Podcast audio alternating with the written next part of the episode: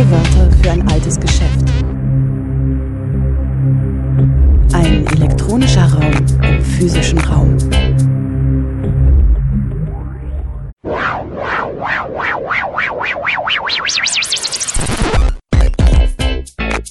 Playback. Der Anfang der Geschichte bedeutet das Ende von Deutschland. In O-Ton Playback bei Radio Dreieckland senden wir heute Beiträge aus dem Kongress Rekapitulation, kein Ende der Geschichte, der vom 2. bis 4. Oktober 2020 im Café Haus 2 im Freiland Potsdam stattfand. In der kommenden Stunde mit Vorträgen von Jutta Dittfurt und Thorsten Mense. In der kommenden halben Stunde zunächst Jutta Dittfurt mit Preußenscheiß.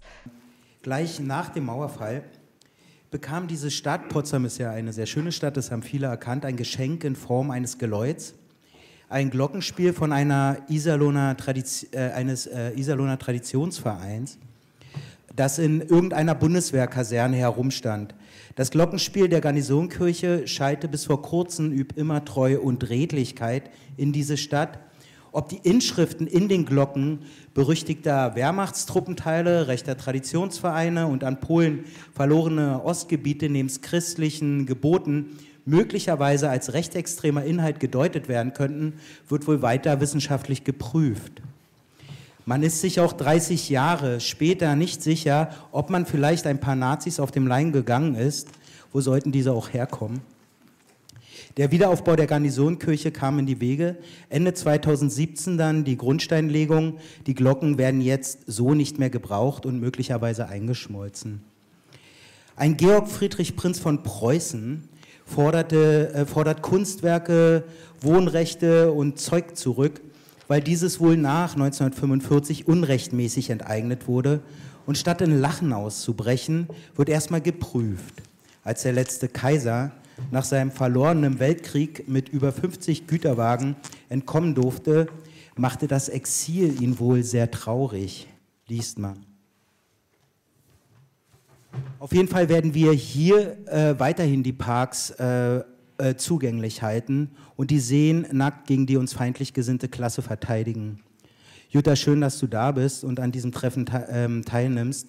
Eingeladen werde, äh, solltest du schon des Öfteren, ähm, oder da stehst du in so einem kleinen Büchlein schon drin.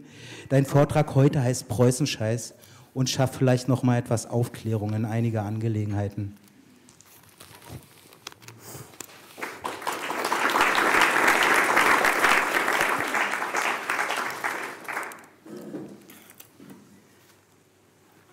Schönen guten Abend euch allen. Ähm, das, was ich jetzt ähm, vorhabe, ist ein Experiment und auch noch etwas fragmentiert. Deswegen habe ich es auch Generalprobe genannt, weil ich mich ähm, bemüht habe, einen Vortrag zu machen, in dem ich darstelle, woher die Wurzeln meiner Verachtung für dieses Land kommen.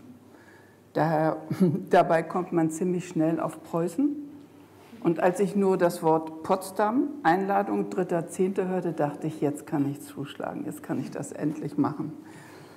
Ähm, ich werde es auf eine Art und Weise machen, die vielleicht ein bisschen ungewohnt ist und vielleicht geht es auch ganz furchtbar schief. Sagt mir das später. Ich werde euch nämlich, bevor ich zur Garnisonenkirche und dem Tag von Potsdam komme, werde ich den einkreisen, indem ich unter anderem zitiere aus den Briefen meiner Großmutter Heilwig von Rafen und aus anderen Texten und das ein bisschen kollagiere. 1921, also kurz nach der niedergeschlagenen Novemberrevolution, noch in Thüringen, schreibt äh, diese Großmutter an ihre Eltern auf einem Rittergut Lemje bei Hannover. Gestern kamen neun sehr hübsche Ferkel an, aber diese infame thüringische Regierung will jetzt Kartoffeln füttern unmöglich machen. Was soll da bloß noch aus unseren Schweinen werden? Fragt sie, die Schlossbesitzerin. Na überhaupt, ihr könnt euch glücklich preisen, dass ihr kein so rotes Biest von Brandenstein habt.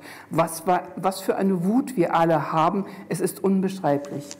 Ähm, unter all den 200 Leuten, die ich im Rahmen von Studien über Antisemitismus des Adels ähm, in, bei meinen preußischen Vorfahren untersucht habe, war genau ein einziger, nämlich dieser, Das Rote Biest von Brandenstein war einer, der Arbeiter- und Soldatenräte mitmachte, USPD-Mitglied, SPD-Mitglied war und in Thüringen Innen- und Justizminister und sogar 24, 25 noch Wahlkampf gegen die Nazis in Bayern machten. Es ist ihm ziemlich schlecht bekommen. Also die Nazis und die Familie hatte er gegen sich, was die Konstellation schon ziemlich früh auf dieser Bühne klar macht. Sie beschreibt dann auch diese ähm, Großmutter, ähm, dass sie hofft, dass die Eltern Ruhe vor diesen Banditen haben und sie hoffe, dass ein Vulkan bei uns mal Mitleid hat mit diesen grässlichen Menschen und sie alle verschluckt. Ähm, meine Urgroßmutter Gertrud von Beust, deren Schloss stand in Thüringen, ähm, beschreibt, ähm, wie furchtbar das sei angesichts der neuen Zustände in dem neuen Staat Thüringen 1923 und ruft die Reichswehr zu Hilfe die einzige Ordnungsmacht, auf die sie noch setzte und bekam umgehend Antwort vom Oberstleutnant Werner von Blomberg, damals Wehrkreiskommando 5. 5, 5. Division. Blomberg war ein enger Vertrauter ähm, Hitlers bald und ab 35 bekanntermaßen Reichskriegsminister und so weiter. Und am Tag von Potsdam steht er auf einem der berühmten Fotos zwischen Hindenburg und Hitler. Also sie telefoniert und drei Tage später marschieren Truppen der Reichswehr aus Bayern nach Thüringen ein und gingen gewaltsam gegen die neu gewählte linkssozialistische Regierung vor, besetzten die meisten Städte, ermorden 300 Leute, 34 ermorden sie, 300 verhaften sie, die Presse wird verboten äh, und so weiter und der Landtag löst sich in Folge relativ rasch aus. Man kann nicht sagen, dass es Briefe gibt, die keine Wirkung haben. Ähm, dann beschreibt sie, ähm, ich schneide das mal ein bisschen schnell, in einem Brief an ihre Schwester, Helen Tudis, aber deren Namen wollt ihr gar nicht wissen, schreibt meine Großmutter, ich bin erstaunt, was ihr in Lemja, also im Gut der Eltern, ähm, alles erneuert habt, so üppig die verschiedenen Lokalitäten ausstaffiert. Da wird das Trennen ja schwierig. Hat Fatih einen Juden erschlagen oder macht ihr aus Heckerlingen Gold? Alltagssprache kommt in vielen Briefen vor. Immer wenn jemand plötzlich reicher ist, dann hat er einen Juden erschlagen so eine Sprachregelung. Ähm, ein Jahr später schreibt sie zum Beispiel, Kraft, das ist ihr Mann Franz Kraft von Raven, ist zu einer Stahlhelmversammlung und Schwiegermutter macht Apfelsinen für uns zurecht und so habe ich meine Ruhe. Die hat sie nicht lange, weil sie erben dann noch ein anderes Schloss und Rittergut in Großlukow, was dann der Hauptwohnsitz wird und nicht mehr Thüringen. Äh, meine Großmutter ist jetzt aktives Mitglied im Königin Luise Bund, dem Frauenverband des Stahlhelm. Mich ärgert nämlich immer so, dass äh, nicht mal in der Gegenwart ähm, Faschistinnen äh, gegendert werden und dass außer ein paar üblichen, immer gleichlautenden Witzen zu Frau von Storch eigentlich nicht begriffen wird, äh, was das für eine Spezialabteilung der, der Bourgeoisie ist, dieser Restadel, der übrig geblieben ist. Damals kämpften sie noch für die Rückkehr des Kaisers und Hitler versprach, dass er dabei helfen wird, eine Monarchie wieder aufzubauen. Also meine Großmutter ist jetzt 1929 Mitglied im Königin-Luise-Bund, dem Frauenverband des Stahlhelm.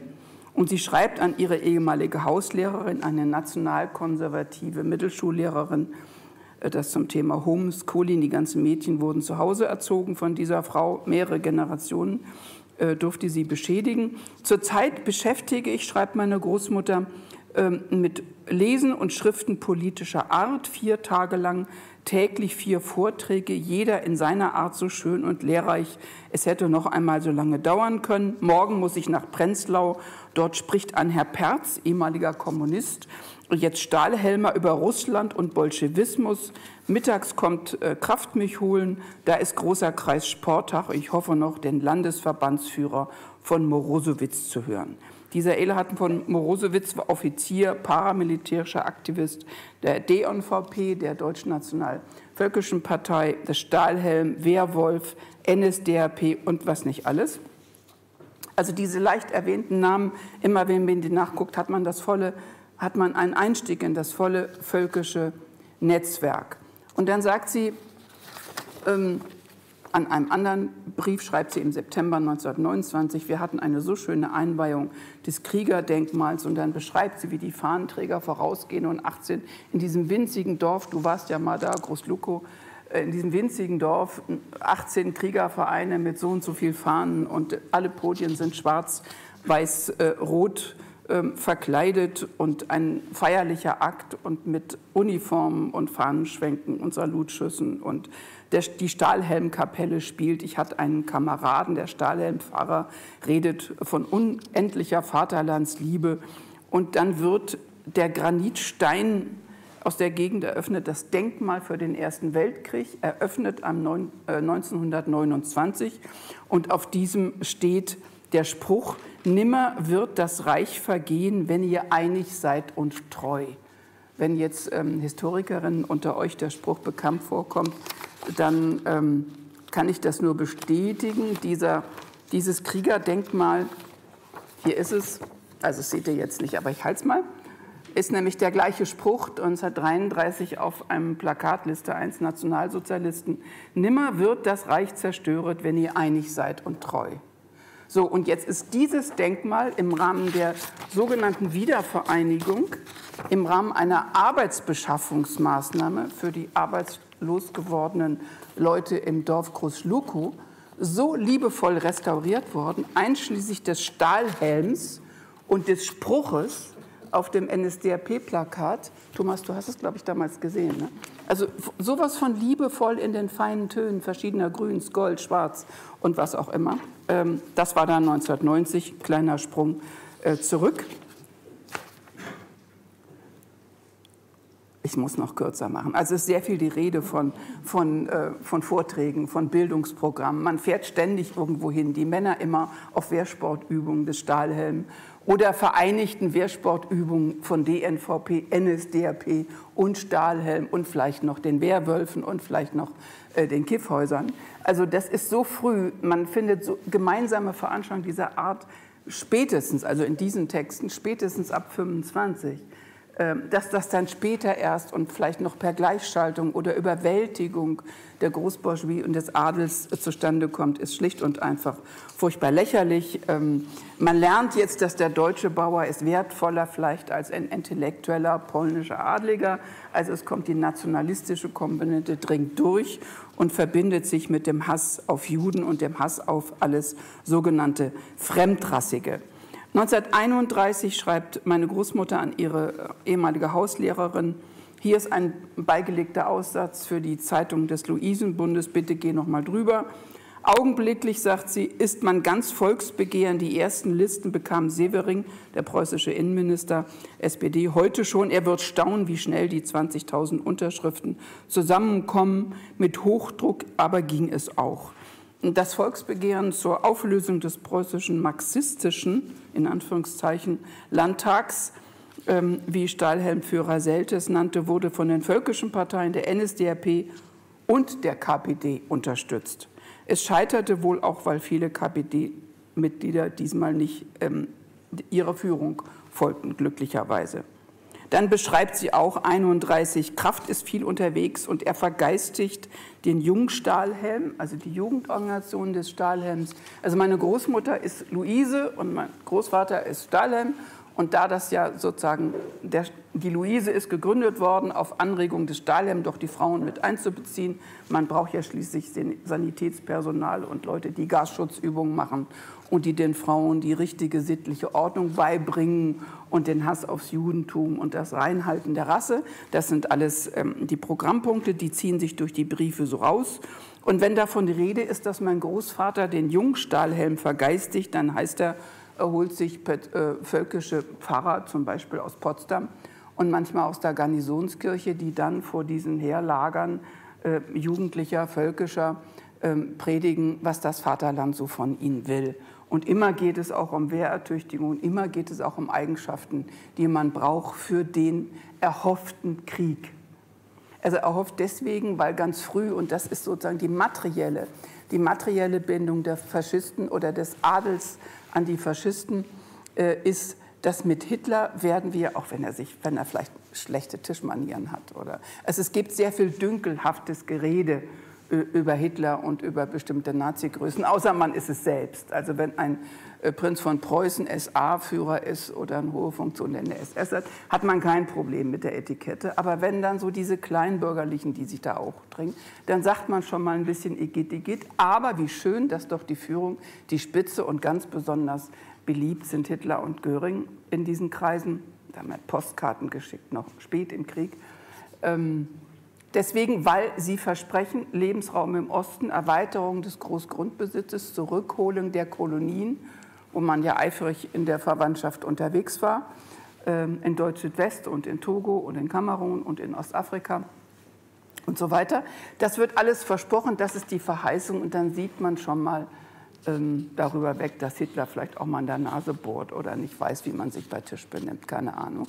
Weil das Materielle, ihr wisst ja, die ökonomische Basis ähm, ist das Entscheidende. Meine Großmutter steigt beim Luisenbund auf, sie wird Gauführerin und alle möglichen anderen Funktionen, die es da gibt und hält Vorträge vor 120 ähm, jungen Frauen oder Mädchen. Die werden dann geschult in Fragen des Christentums, der Kriegsschuldlüge. Sie lernen Landkarten lesen, das machen dann eher die Jungs, die müssen ja irgendwann wissen, wie sie mit ihren Panzern äh, nach Polen kommen. Ähm, ich rede jetzt von 1932, so klar sind die Pläne, da ist also nichts, äh, was von außen aufgesetzt wird. Und über Herrn Braun immer wieder. Herr Braun ist der verhasste sozialdemokratische preußische Ministerpräsident, der zeitweilig ein Verbot des Stahlhelms verschiedener Einheiten durchgesetzt hatte, was dann wieder, und auch ein reichsweites Verbot, was dann natürlich ähm, 1930 verfügt, aber 1932 schon wieder aufgehoben wird von einem Freund und Verwandten der Familie, einem gewissen Franz von Papen, ähm, da Reichskanzler. Äh, unter oder neben Hindenburg, der auch ein Freund der Familie ist, der zu allen großen Hochzeitsfeiern eingeladen wird und dem man sehr verehrt. Und Papen erholt sich auch oft auf den Gütern der Familie, wenn es ein bisschen zu stressig in Berlin wird. Ähm Nein, die lasse ich jetzt alle weg. Also man freut sich 32, jetzt komme ich sozusagen auf diesen Zielpunkt zu. Ähm, es geht um die Ernte und wir freuen uns alle sehr auf den Stahlhelmtag.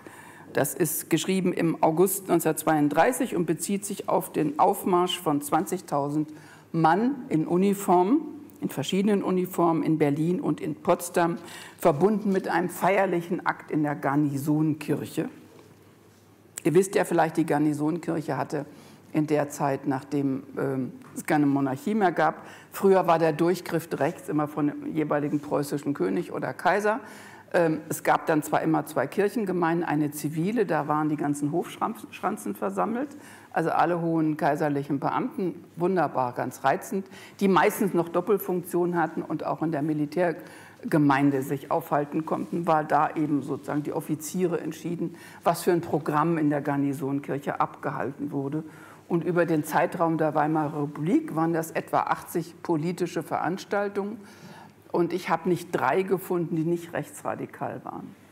Die nicht gleich, ähm, meistens war es sogar, es war in Potsdam ein so enges herrschendes Milieu, dass man kaum das Geflecht der Verbindung und Doppel- und Mehrfachfunktionen zwischen äh, Nazis, DNVP, Stahlhelm und anderen Wehrverbünden und dem Luisenbund immer als treue weibliche Begleitung äh, unterscheiden konnte. Wobei der Luisenbund auch eigene Festtage in der Garnisonkirche machte, wo dann die Schirm, als Schirmherrin die ehemalige Kronprinzessin Cecilie von Preußen auftrat. Der Nachfolger, das wurde ja ebenso schön von, von Weisi noch gesagt, der jetzt heute diese unverschämten Forderungen stellen, dass sie praktisch mit den Nazis nie was zu tun hatten und dass sie das ganz über, also dass sie überwältigt, wahrscheinlich, irgendwann sagen sie noch, sie seien gleichgeschaltet worden, was sehr komisch ist, wenn man in die Primärquellen guckt und sieht, wie man ineinander verliebt war. Ja, ähm, Luisentag in Potsdam in der Garnisonskirche der Festakt, schreibt meine Großmutter, mit 6000 Frauen in blauen Kleidern, Massenlagern zu 3000. Also nicht für sie, sondern eher für die unteren Chargen. Samstagabend Huldigung vor dem Kronprinzenpaar. Ich wurde dann auch noch der Kronprinzessin vorgestellt. Diese Woche ist reichlich besetzt für mich. Donnerstagabend leite ich großen Gasschutzabend in Straßburg und alle anderen Tage ähm, entsprechend dazwischen eine Jagd bei Graf Schlippenbach. Also man hatte schwer zu tun. Ähm, Ende, im, also kurz nach Weihnachten 1932, jetzt geht es sozusagen ganz scharf in die letzte Kurve, ähm, schreibt sie ihre Hauslehrerin, hier bescherten wir, also Weihnachtsbescherung, auch vom äh, Luisenbund das Arbeitslager, angeblich waren das Nazis und Kommunisten, genauer wird das nicht beschrieben. Im Ganzen hatten wir 13 Lager zu bedenken. Wir wollten durch Liebe beweisen, dass wir alles dran setzen wollen, alle mal einig zu sehen. Und vielerorts sind ja auch die Kommunisten zum Stahlhelm übergegangen. Hitler wird, ähm, ist seit 30.01. Reichskanzler, Koalition mit der NL, ähm, DNVP und so weiter. Und meine, meine Großmutter schreibt im März, ein paar Tage vor dem Tag von Potsdam, wie mag sich bei euch an der Schule der politische Umschwung auswirken? Hier wurde, also in Großlukow, wurde der rote Direktor in Straßburg äh, beurlaubt. Na, du kannst dir denken, wie wir alle aufatmen. Unsere alte Schulfahne wurde auf der Dorfstraße verbrannt und feierlich die neue aufgezogen. Mein Mann hielt dazu eine schöne Rede. Und dann ist die Rede von Truppenübungsplätzen, Wehrlagern, Scharnhorstlagern. Döberitz spielt eine, äh, spielt eine sehr große Rolle. Das heißt, ähm, ich habe jetzt viel weggelassen. Das heißt aber, was da aufeinander zuläuft und sich ähm, als konterrevolutionär verbündet, hat von Anfang an den Teil Großbourgeoisie, Besitzbourgeoisie und praktisch den gesamten Adel auf seiner Seite zu haben. Und da die Nazis werden, und das symbolisiert sich ja auch sozusagen im letzten Tag, an dem das regelrecht verschmilzt, an dem Tag von Potsdam. Ähm, es gibt so ein ikonografisches Foto, wo ähm, Hitler etwas kleiner als Hindenburg dem alten Mann die Hand schüttelt und dabei so einen Diener macht. Ähm, es wird oft geschrieben, Hitler habe einen Frack angehabt. Das ist Quatsch, Entschuldigung, das war ein Cut, komisch genug, also der Tagesanzug der feinen Leute. Äh, und Hindenburg hatte sich ausbedungen, dass er in der vollen ähm, Generalmarschallsuniform des Ersten Weltkriegs, glaube ich, ich bringe die Ränge manchmal durcheinander, sorry, ähm, also mit voller Bedröhnung hier vorne sozusagen, das ganze Weihnachtsgehänge auf der Brust. Und dann war das die Verbindung äh, des alten völkischen, nationalistischen Adels, der ja in Massen im, Werden, im Ersten Weltkrieg zu den Alldeutschen und den Völkischen übergelaufen war. Das war die große Vorbereitung gewesen während des Ersten Weltkriegs. Und da kommt jetzt der Gefreite, also ist auch eine Klassenverbindung. Da verbindet sich scheinbar die eine, der eine Teil ähm, der, ich hätte fast Germanen gesagt, ähm, der Deutschen sozusagen mit den anderen und alle anderen sind die Andersartigen und die Fremdrassen, die aber draußen zu sein haben. Und der Luisenbund währenddessen ist weiterhin, und da spielt der Tag von Potsdam als Einschnitt gar keine Rolle vor und danach damit beschäftigt, jungen Mädchen äh, beizubringen, was Sitte und Ehre ist und wen sie heiraten sollen und wen nicht und wie sie sich ernähren sollen, damit sie auch eine gesunde, dem, dem Volk, dem Vaterland gesunde Kinder zur Welt bringen. Also es ist alles angelegt, geht drüber hinweg. Und der Tag von Potsdam ist, ich, man, in Büchern von aufgeklärten Menschen, in Büchern von linken jüdischen Autoren, in Büchern von allen möglichen, von Anarchisten kann man wunderbaren Spott äh, darüber lesen. Aber es tut ja nichts zur Sache, dass das gewissermaßen die, die Zusammenschmelzung in dieser, in, an diesem hochsymbolischen Ort, diesem sogenannten Heiligtum Preußens, in dieser Garnisonkirche, das Zusammenschmelzen der neuen herrschenden Klasse und ihrer Militärverbände und ihrer Frauenorganisation waren und der Kirche. Nicht zu vergessen, der Kirche, ähm, die in Gestalt von rechten Kirchen, also von Debelius bis hin zu sonst waren, sozusagen eine Rolle mitspielte. Was eben nicht stimmt, und was nach 45 dann anfing, ist zu sagen, der Tag von Potsdam ist das Symbol äh, der Überwältigung der alten Eliten, der raffinierte Magier Goebbels, ähm, der, was weiß ich, großartige Räder Hitler, irgendwelche anderen Sachen, hätten sozusagen diese Klasse, diese Restklasse äh, namens Adels, die es ja eigentlich nach 1919 nicht mehr geben sollte, überwältigt, überrumpelt und das feine Bürgertum gleich mit. Und es ist nichts anderes als eine Selbstviktimisierung und eine Entlastung für das, was später ist. Und die drückt sich genau in dem aus, was Weisi gesagt hat, in diesen unverschämten Forderungen, ähm, in unverschämten Forderungen der Hohenzollern heute, ähm, was weiß ich, ein Wohnrecht wieder zu haben in Schloss Sizilienhof, ähm, alle möglichen Schlösser und Großgrundbesitz und sonst was wiederzukriegen. Ich meine, Sizilienhof war sozusagen der Poker fürs Ganze. Aber es ist auch so typisch, dass SPD, eine SPD-Finanzministerin von Brandenburg ernsthaft über so einen Scheißdreck verhandelt. Als ob Faschisten einen Anspruch hätten, in ihrer alten, sowieso den Bauern abgepressten und in Kriegen errungenen Besitztümer wiederzukommen. Die sollen sich ihren Rest ihres Lebens schämen und sollen schweigen. Ja, aber dass das jetzt wieder hochkommt, und ich finde, das klingt vielleicht ein bisschen sehr böse, ich finde es typisch, dass nicht nur damals als Kaiser Wilhelm II., als er zum Abdanken manipuliert wurde und sich in die Niederlande verpisste, ihm wurde dieser Zug hinterhergeschickt mit 56 Wagen voller Kostbarkeiten und Luxus und immer noch mal was nachgeschickt. Übrigens auch aus der Garnisonkirche haben irgendwelche Pfarrer ohne die preußische Landesregierung immer noch mal irgendwelche Zier- und Silbersachen und so einfach, wenn er danach Lust hatte. Diese Liste und die Erlaubnis dafür ist damals von einem SPD-Minister unterschrieben worden. Und heute ist es, was soll dieser kleinbürgerliche Kult, dieses Kuschen, dieses von unten nach oben geduckte Blicken auf sozusagen auf diese Relikte herrschender Klassen. Das macht mich wahnsinnig, dass, da, dass das nicht begriffen wird und dass die nicht gerade erst recht sagen, nein, wir waren doch eigentlich mal eine Partei der Arbeiterbewegung und gerade Sie, ich meine, das würde man ja eher von einem CDUler erwarten, aber nein, es sind diese geduckten, gebeugten Untertanen und so weiter. Gut, am Tag von Potsdam selber ist einfach viel Zirkus und es, ähm, da ist nichts überwältigend, das ist nicht raffiniert geplant, es ergibt sich aus den Resultaten der diversen Interessenlagen. Es muss feierlich sein, es christlich sein. Die Kirche selber ist geschmückt mit Kriegssymbolen, mit den Fahnen ähm, seit Jahrhunderten besiegter Regimenter, mit Denkmalsmedaillons ähm, von allen möglichen Schlachten, bis es selbst der Kirchengemeinde zu viel wurde. Es gibt Thron, Hindenburg sitzt da wie auf dem Thron, zwei Plätze werden freigehalten für den Kaiser und die Gemahlin ähm, gegenüber steht Hitler und hält eine Rede in seinem Cut, sodass Hindenberg nach Aussage von Zeugen vor Rührung, weil er ihn nur rühmt, er sei der große Feldherr dreier großer oder vieler großer Schlachten der Reichseinigungskriege, des Deutsch-Französischen Kriegs, des Ersten Weltkriegs. Also er legt sich ihm gewissermaßen verbal zu Füßen. Hindenberg hat ein paar Tränchen in den Augen. Es gibt dann diesen tiefen Handschlag und sozusagen damit verschmilzt, was, was aber vorher schon da war.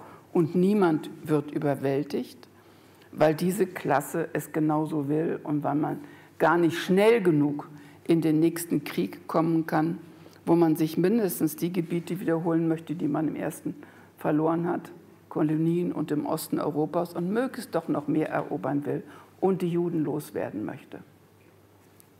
Jetzt habe ich einen Riesenbogen gemacht und jetzt höre ich auf. Danke, ich glaube, es war schon sehr lang.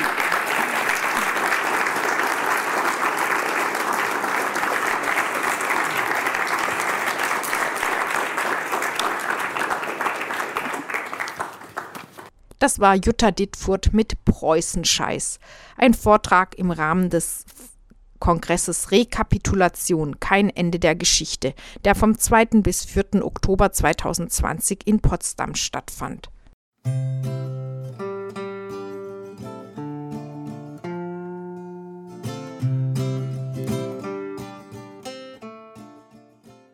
Und vom Kongress Rekapitulation jetzt der Vortrag von Thorsten Mense, Neue Deutsche Einheit.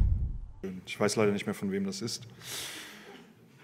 Nur ist eben das, was wir hier mit abgebrühtem Zynismus begegnen, also Deutschland und all das Schlechte, was damit einhergeht, nun mal auch etwas sehr Gewaltförmiges.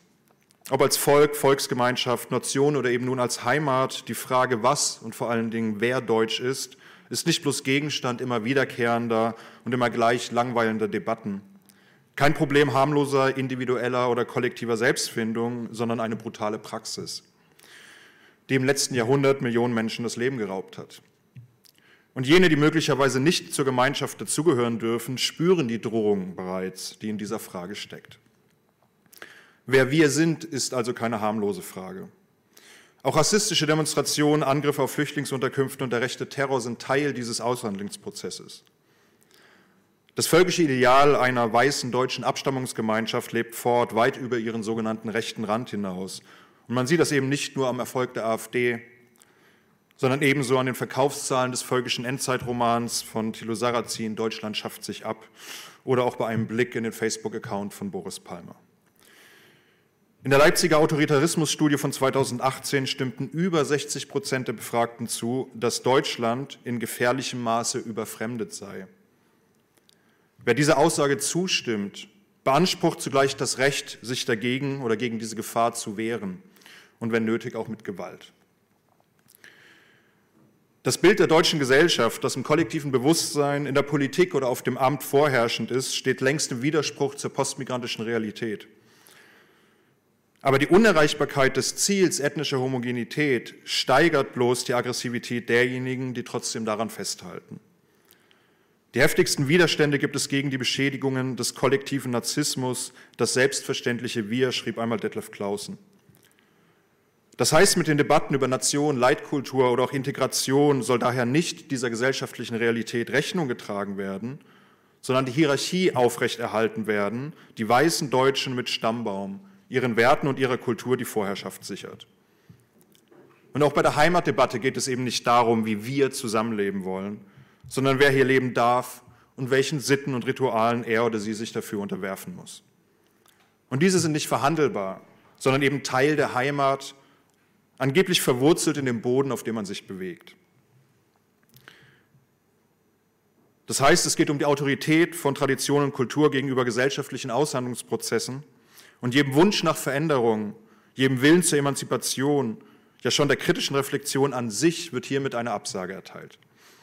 Heimat ist im Kern eine völkische Idee, denn sie verwechselt Menschen mit Bäumen und spricht ihnen einen natürlichen angestammten Platz in der Welt zu. Aber wer Menschen verwurzelt, entmündigt sie. Heimat ist dabei auch der Versuch, die Gemeinschaft als völkische wiederzubeleben, weil die Nation den deutschen Gefühlshaushalt nicht mehr ausreichend befriedigen mag. Durch die postmigrantische Realität, aber auch durch die Reform des Staatsbürgerschaftsrechts im Jahr 2000, in dem ja das bis dato geltende Blutsrecht zumindest erweitert wurde durch das Territorialprinzip. Also nun auch Menschen ohne deutsche Ahnen als Deutsche geboren werden konnten. Dadurch ist die deutsche Vorstellung von Gemeinschaft in Bedrängnis geraten oder zu Streit belastet, wie es Heimatminister Horst Seehofer ausgedrückt hat.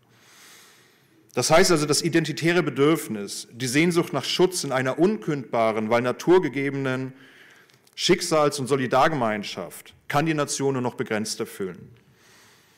Ohne Frage löst auch die Nation bei Menschen Gefühle aus, bisweilen sogar positive. Man kennt das von den internationalen Fußballmeisterschaften.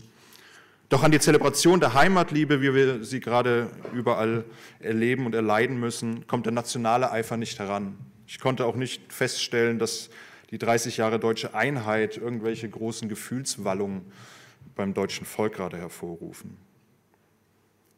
85 Prozent hingegen, so eine Forsa-Umfrage von 2018, nehmen das Gefühl heimatlicher Verbundenheit auch persönlich wichtig. Heimat ist die Integration der Menschen in den Naturverband. Durch die Wiederbelegung des Irrationalen, des Gefühls, was der Nation abhanden gekommen ist. Und das ist die gesellschaftliche Funktion hinter diesem ganzen Heimatboom mit all seinen Absurditäten und Peinlichkeiten, die wir nun schon seit ein paar Jahren ertragen müssen. Und darin steckt aber auch die reale Gefahr. Denn Heimat, das neue deutsche Wir, ist eben nicht nur Andreas Gabayé und hässliche Menschen in hässlichen Trachten, nicht nur der Duft der Bratwurst oder der Mond, der den Wanderer in der Nacht begleitet. Heimat ist ebenso der Schlachtruf, mit dem Migranten durch Chemnitz gejagt werden – Heimat ist ebenso die Rechtfertigung, die Kinder im Mittelmeer verrecken zu lassen. Und Heimat ist auch das lebenslange Urteil für Menschen, nur Anspruch auf ihren Geburtsort zu haben. Wie kaputt dieser auch ist oder von uns gemacht wurde und wie elendig sie dort zum Leben verdammt sind. Jedem das Seine eben, wie an anderer prominenter Stelle das deutsche Wesen sich bereits einmal offenbarte. Heimat ist Lynchjustiz, die Erlaubnis zum Mord, hatte Klaus Teweleit es so treffend formuliert. Und wer daran Zweifel hat, soll sich die Blutspur der rassistischen Vereine ansehen, die im Namen des Heimatschutzes mordeten oder Pläne dafür schmiedeten. Dieses Land hat uns zu Opfern gemacht. Das sagte Emisch Gürbisch, die Mutter des im Februar in Hanau ermordeten Serdat, bei der Gedenkdemo im August. Ihr wurde der Friedhof zur Wohnung gemacht, wie sie dort sagte, also zur Heimat, von einem stolzen weißen Deutschen, der seine Heimat bewahren wollte. Heimat bewahren. Die AfD konnte mit diesem Slogan fast sechs Millionen Deutsche dazu bringen, bei der Bundestagswahl ihr Kreuz bei den neuen Faschisten zu machen. Und darüber, wie das gemeint ist, ließen ihre anderen Plakate keinen Zweifel offen. Konsequent abschieben und NATO-Stacheldraht um Deutschland. Oder noch ehrlicher, wie man diese Woche allerorts den ehemaligen Sprecher der AfD-Bundestagsfraktion hören konnte, die Migranten erschießen oder vergasen. Trau dich, Deutschland. Ein weiterer Slogan der AfD. Und nun werden wieder alle ein Verbot dieser Partei fordern oder noch schlimmer wird der Hashtag AfD gehört nicht zu Deutschland wieder auf Twitter trenden, aber die AfD gehört zu Deutschland. Du bist Deutschland.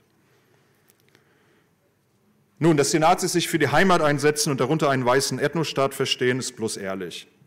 Schließlich finden sich fast alle Grundlagen des völkischen Denkens in der Heimatidee wieder. Die Verklärung der Natur als mystischer Ort, die Vorstellung, dass Menschen verwurzelt sind, dass die Landschaft, die Sitten, Traditionen und Geschichte und Gemeinschaft natürlich sie unwiderruflich prägen und ihr Wesen bestimmen und dass sie dadurch unsterblicher Teil eines naturgegebenen, überzeitlichen und vorpolitischen Kollektivs sind. Das war der Kern der Heimatidee im 19. Jahrhundert und das war auch noch bei Helmut Kohl, der 1984 sagte, Heimat gibt Antwort auf die Fragen, wer bin ich, woher komme ich, wie wurde ich zu dem, der ich bin. In Bezug auf Helmut Kohl ist diese Frage bis heute unbeantwortet geblieben. Die spezifisch deutsche Bedeutung des Wortes, die es ebenso wie völkisch unübersetzbar macht, entspringt den Verhältnissen des 19. Jahrhunderts, als sich deutsche Romantik und völkische Gemeinschaftsvorstellungen im reaktionären Aufstand gegen die Moderne verbanden, in der Gegenaufklärung, die dann in der deutschnationalen Bewegung ihren Ausdruck fand. Und in dieser Tradition stehend waren eben lange Zeit das faschistische Milieu zusammen mit den revisionistischen vertriebenen Verbänden quasi die einzigen, die Heimat als explizit politisches Projekt begriffen was keineswegs heißt, dass die deutsche Heimatliebe nach 1945 unpolitisch war.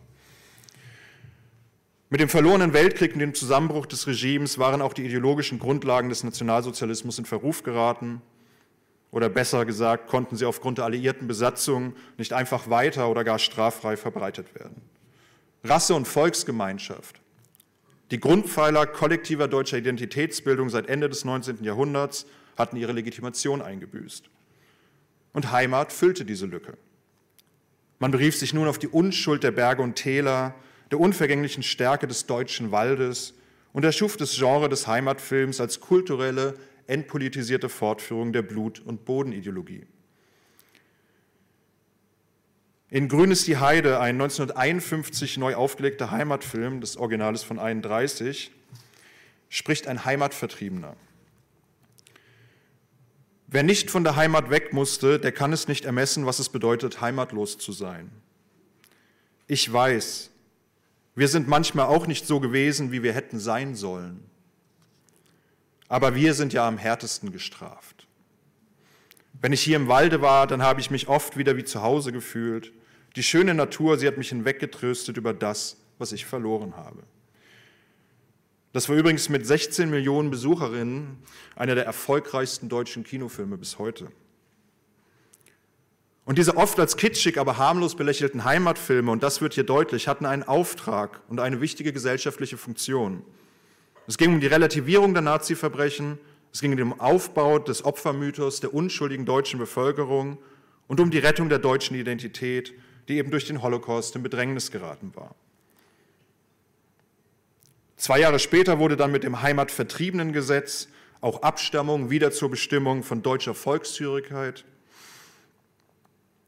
Und das heißt, Heimat bedeutete die Integration völkischen Denkens in die postnarzistische Gesellschaft.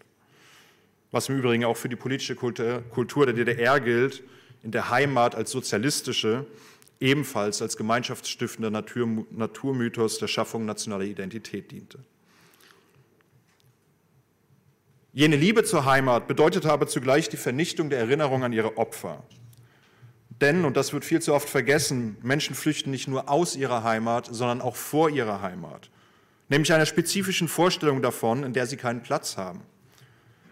Jean Amary bringt das auf den Punkt, wenn er schreibt, dass 1940 während seines Exils in Belgien, Zitat, die Heimat in Gestalt der deutschen Eroberertruppen uns nachrückte.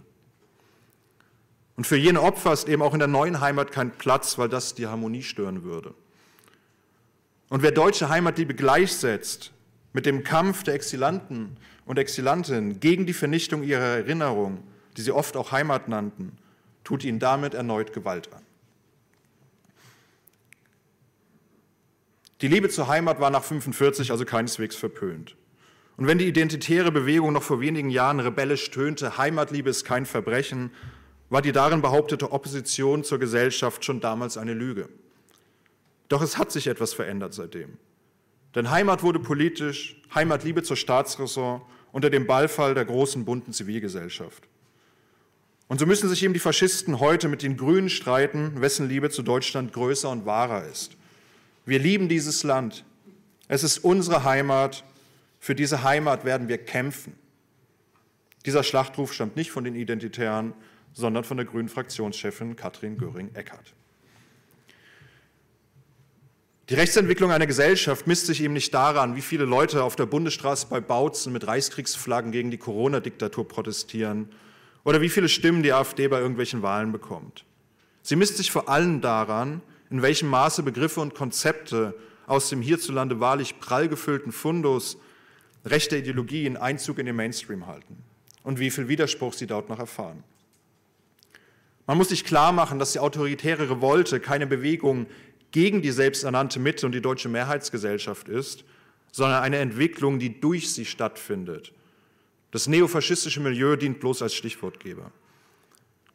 Und es war jene autoritäre Revolte, die Heimat als politischen Kampfbegriff zurück in den öffentlichen Diskurs gebracht hat, in die Redaktionsräume und in die Parteiprogramme. Dass jene Revolte durch den Wutbürger Horst Seehofer längst in der Bundesregierung angekommen ist, wurde erst neulich wieder offenbar, als bekannt wurde, dass Deutschenfeindlichkeit offiziell zum staatsgefährdenden Straftatbestand erhoben worden war. Wir sind sicher alle gespannt, ob es dieser Kongress nächstes Jahr auch in die Statistik schafft. Und ja, man kann sich durchaus darüber lustig machen, dass in der Statistik zum Beispiel tatsächlich ein Vorfall auftaucht, in dem jemand als Kartoffel beschimpft wurde, nachdem er einen Hitlergruß gezeigt hatte. Wodurch das BKA ja zugleich unfreiwillig definiert, was Deutsch ist. Aber eigentlich ist es nicht zum Lachen. Wenn die wahrlich gerechtfertigte Abneigung gegenüber Land und Leuten als besondere Bedrohung für unsere Gesellschaft gilt, und das ist die Definition von politisch motivierter Kriminalität, dann ahnt man, wie es um diese Gesellschaft bestellt ist. Keine vier Monate nach dem rassistischen Massaker von Hanau, und das war, als es bekannt gegeben wurde mit der Kategorie Deutschenfeindlichkeit, keine vier Monate danach sollen sich endlich auch die Deutschen wieder als Opfer fühlen dürfen. Eine der unangenehmsten deutschen Eigenschaften, schrieb Wiglaf Droste vor fast 30 Jahren, ist das triefende Mitleid mit sich selbst und den eigenen Landsleuten. Aber wir sind ja am härtesten gestraft. Auch in der Heimat steckt dieses triefende Selbstmitleid. Denn die Harmonie, die Idylle, nach der man sich sehnt, ist nie erreicht und stets bedroht von den Opfern der vergangenen Verbrechen und den Fremden, also jenen, die man sich als Opfer zukünftiger Gräueltaten bereits ausgepickt hat.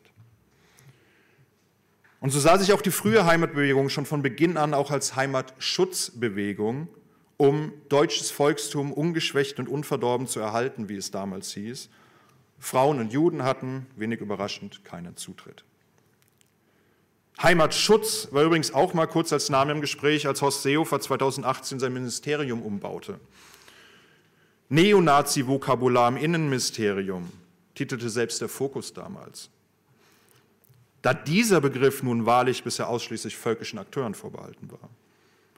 Nun ja, bis jetzt, wie ihr wisst, dein Ja für Deutschland, tolles Wortspiel, Freiwilliger Wehrdienst im Heimatschutz. So lautet das neue Programm, mit dem man sich zukünftig für Deutschland ab- und zurichten lassen kann.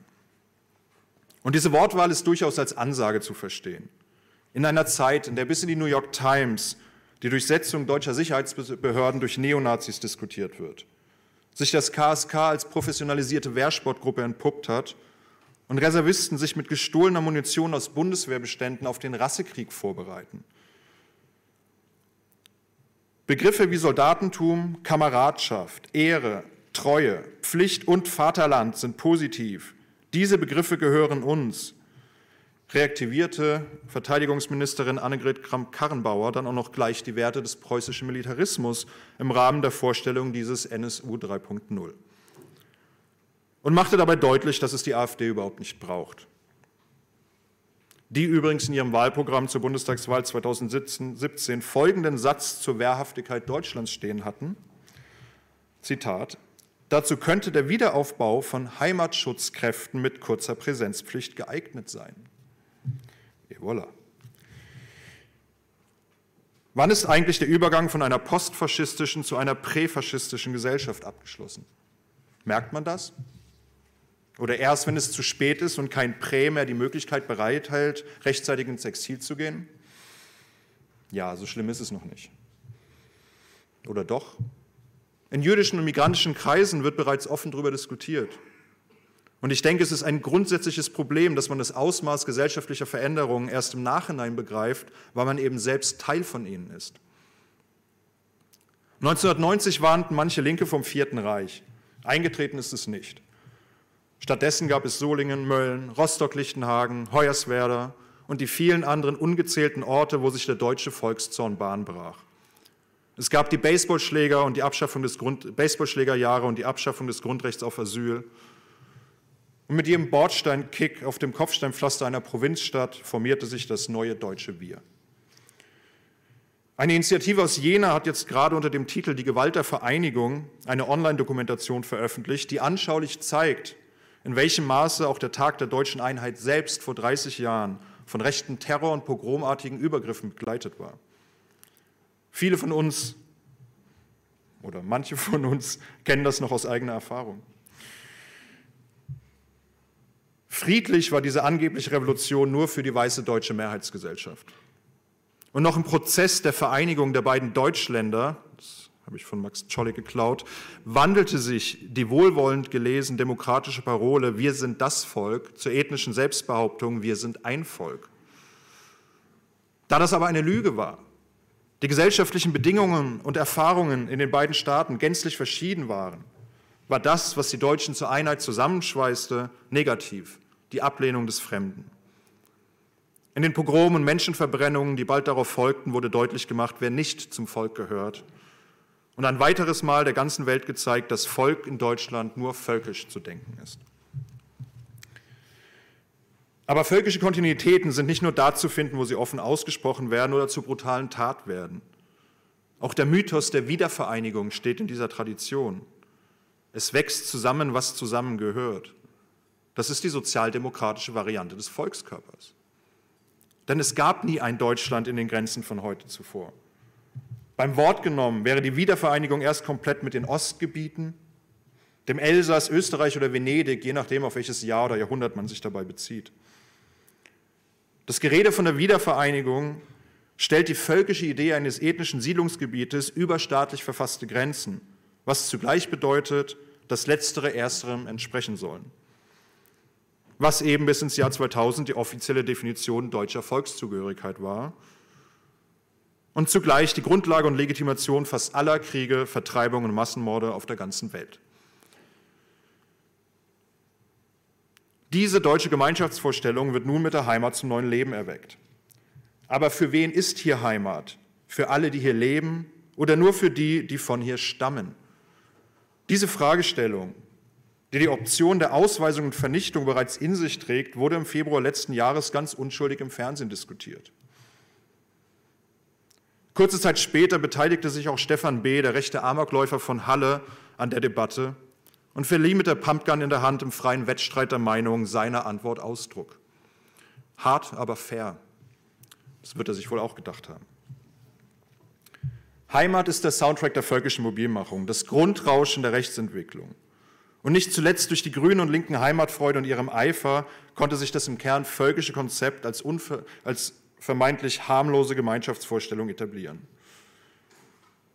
Doch die Liebe zur Heimat, die so unschuldig und friedlich daherkommt, trägt den Hass auf alles, was die vermeintliche Idylle stört, also das Fremde, Störenfriede oder Nestbeschmutzerinnen bereits in sich. Und ich halte es für keinen Zufall, dass im Schatten der Heimatdebatte rechte Gewalt in Deutschland ein bisher nicht dagewesenes Ausmaß erreicht hat. Die Deutschen sind wieder mal auf der Suche nach sich selbst. Und das ist in der Geschichte bekanntlich noch nie gut ausgegangen. Heimat verträgt keine Differenz, die zugleich jede Gesellschaft prägt. Und wenn man diese Differenz auslöschen will, muss man die Menschen auslöschen oder zumindest stumm machen, die für diese Differenz sorgen. Unruhestifter sollten deutlich zu spüren bekommen, dass sie in der Gesellschaft unerwünscht sind. Das sehen den Mittelstudien zufolge 85,4 Prozent der Deutschen so. Nimmt man die 60 Prozent dazu, die sich von der gefährlichen Überfremdung bedroht fühlen, dann lässt sich die andere Seite der Heimatliebe aufzeigen, die sich im Juni in Stuttgart manifestierte als dort ein paar Schaufenster zu Bruch gingen und ein paar Unterschichtkids sich aus Läden die Waren geholt haben, die ihnen ständig als lebensnotwendig, aber für sie zugleich unerreichbar unter die Nasen gerieben werden. Während bei rassistischen Morden die öffentliche Empörung meistlich länger anhält, als die Schmauchspuren an den Händen der Täter haften, war hier plötzlich ganz Deutschland zur Verteidigung von Recht und Ordnung zur Stelle. Von Bürgerkrieg war die Rede. Was nicht nur idiotisch ist, weil da kaum was passiert ist, sondern auch, weil viele, die dort zugange waren, eben gerade der Status als Bürger verweigert wird. Manche erinnern sich vielleicht noch an die lange Zeit gängige Umschreibung ausländische Mitbürger, das wohl zynischste deutsche Oxymeron. Henrik M. Broder schrieb gar von der Stuttgarter Kristallnacht und feierte damit seine bestandene Integrationsprüfung für das postnarzistische Deutschland. Und während die einen noch die angeblich rechtsfreien Räume in der Landeshauptstadt beklagten, machten sich die anderen bereits daran, für die vermeintliche Tätergruppe und ihre Familien ganz Deutschland tatsächlich zu einem rechtsfreien Raum werden zu lassen. Mit Stammbaumforschung wollte man ihnen auf die Spur kommen.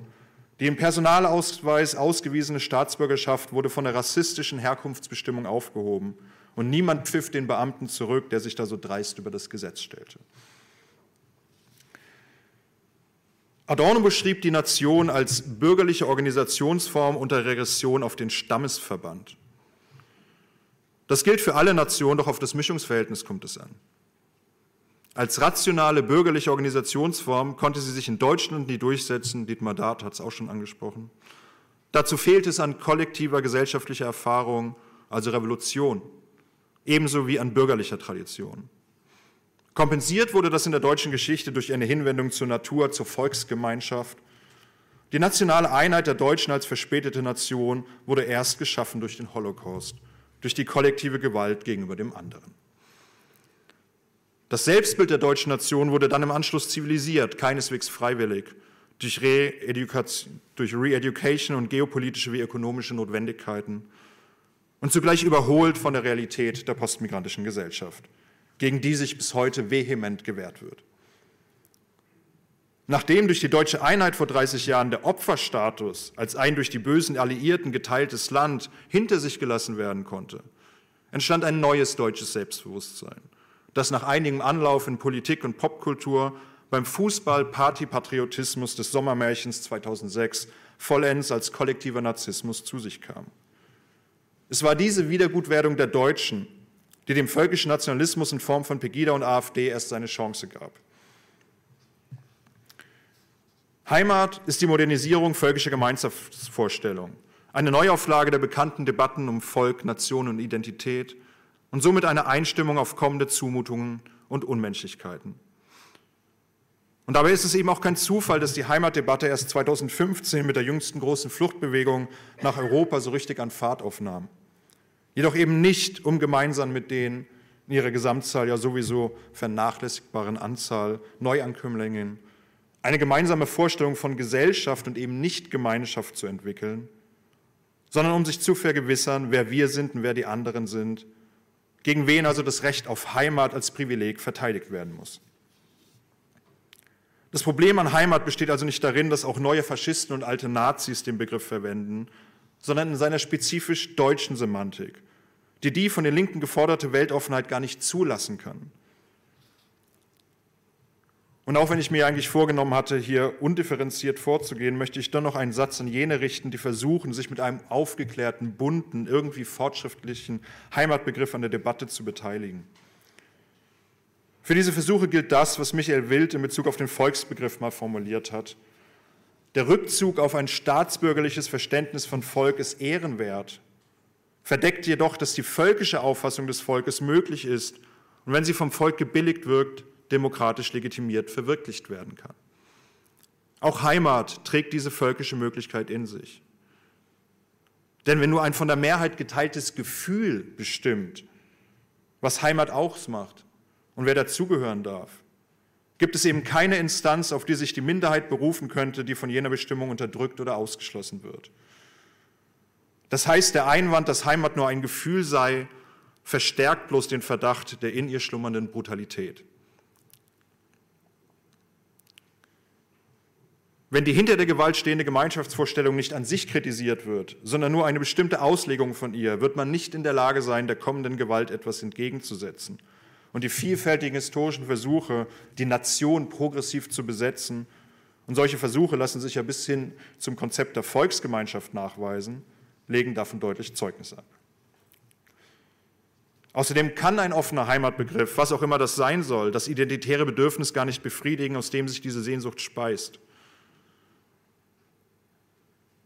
Im Heimatboom zeigt sich nämlich ein weit verbreitetes reaktionäres, Bedürfnis nach natürlicher Zugehörigkeit, Authentizität und Ursprünglichkeit, nach deutscher Innerlichkeit und Rückkehr zu einer ursprünglichen Einheit. Ja, dieses Bedürfnis entsteht aus den gesellschaftlichen Verhältnissen, aus der Entfremdung und Zurichtung, dem Zwang und dem Verzicht, aus der Unfreiheit.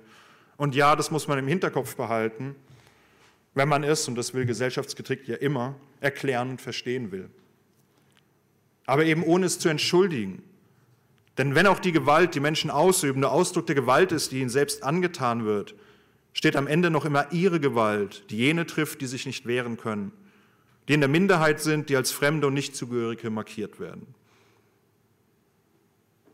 Das ist nicht zwangsläufig so. Revolutionen zeigen, dass die Gewalt, die man erfährt, auch in progressive Kraft umgewandelt werden kann. In Deutschland aber war die Antwort auf die Entfremdung und die Gewalt der kapitalistischen Ordnung nicht die Guillotine, sondern das Pogrom. Und jedes Pogrom braucht eine Gemeinschaft, in deren Namen und zu deren Verteidigung das andere verfolgt und vernichtet wird. Wer früher stolz auf Deutschland war, liebt heute seine Heimat. Und wenn man den Umfragen glaubt, sind das über 80 Prozent der Deutschen. Und da ich nun viel Zeit damit verbracht habe, hervorzuheben, wie weit die autoritäre Revolte bereits vorangeschritten ist und wie schlimm die deutsche Gesellschaft aufgestellt ist, was ja zugleich impliziert, dass ihr Zustand vorher mal besser gewesen sei, möchte ich das hier mit Eike Geisel ein wenig gerade rücken. Die Deutschen sind nicht krank, sie sind unheilbar gesund. Deutschland ist nicht erst unser Feind, wenn es von Nazis regiert wird. Und die öffentliche Empörung über die Vernichtungsfantasien der AfD dieser Woche lassen zu schnell vergessen, dass es die Demokraten sind, die dafür sorgen, dass viele, die die AfD erschießen oder vergasen will, es überhaupt gar nicht erst lebend nach Deutschland schaffen. Und vielleicht erinnert ihr euch noch an diese kläglich gescheiterte Kampagne der Identitären Defend Europe, wo sie einen Stopp der Seenotrettung forderten und mit einem eigenen gecharterten Schiff aufs Mittelmeer gefahren sind und sich auch viele von uns darüber lustig gemacht haben. Das braucht man überhaupt nicht mehr. Das wird längst von Deutschland und der EU in die brutale Tat umgesetzt. Gerade erst mit der für die Deutschen bekannten Mischung aus Menschenverachtung und perfider Bürokratie hat ja Verkehrsminister Scheuer eine Schiffsverordnung so ändern lassen, dass kleine Schiffe der NGOs nicht mehr auslaufen können. Wir dürfen also nie vergessen, der Blutzoll der europäischen und damit auch der deutschen Migrationspolitik ist zehntausendfach höher als der von besorgten Bürgern und organisierten Nazis. Und das zeigt eben, die Barbarei ist kein zu verhindernder Zustand. Wir stecken längst mittendrin. Und der Normalzustand, den wir gegen noch beschissenere Verhältnisse verteidigen, ist längst die Katastrophe. Danke.